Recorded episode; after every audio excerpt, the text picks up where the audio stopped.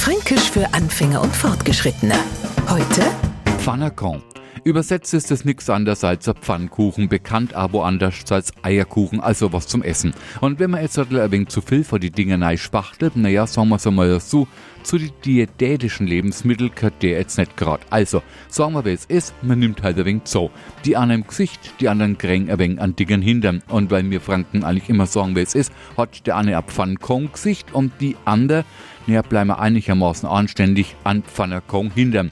Nicht-Franken zeigen den Mitmenschen also ihre etwas zu kräftig geratenen Körperteile, die uns Franken halt an Pfannerkong denken lassen. Fränkisch für Anfänger und Fortgeschrittene. Morgen früh eine neue Folge. Und alle Folgen als Podcast auf podu.de.